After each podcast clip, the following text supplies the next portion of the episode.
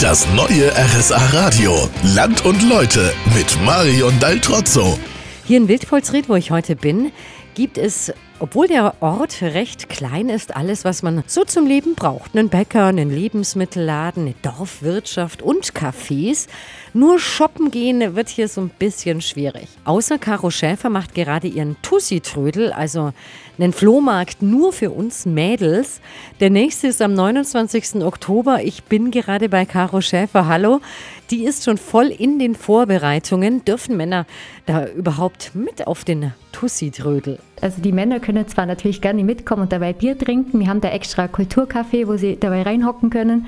Aber grundsätzlich, da gibt es alles, was das Frauenherz begehrt. Bleiben die Männer dann auch brav sitzen im Café? Meistens gehen sie zwar trotzdem mit den Damen mit, weil sie sich das nicht entgehen lassen wollen. Sie möchten schon mal sehen, was da so abgeht.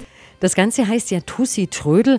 Mm, wird da auch so ein bisschen gestritten um die Sachen, wenn zwei das Gleiche haben wollen? Nö, also ich habe noch nie irgendwie was mitbekommen, dass sich jemand um was streitet. Also zumindest an meinem Stand war es noch nie so. Und es ist zwar immer die Hölle los bei uns, aber ich glaube, jeder ist immer fröhlich gestimmt.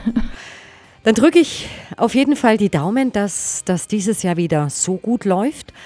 Aus Wildpolsried war es das für heute. Die ganze Sendung finden Sie auf rsa-radio.de, also auf unserer Homepage.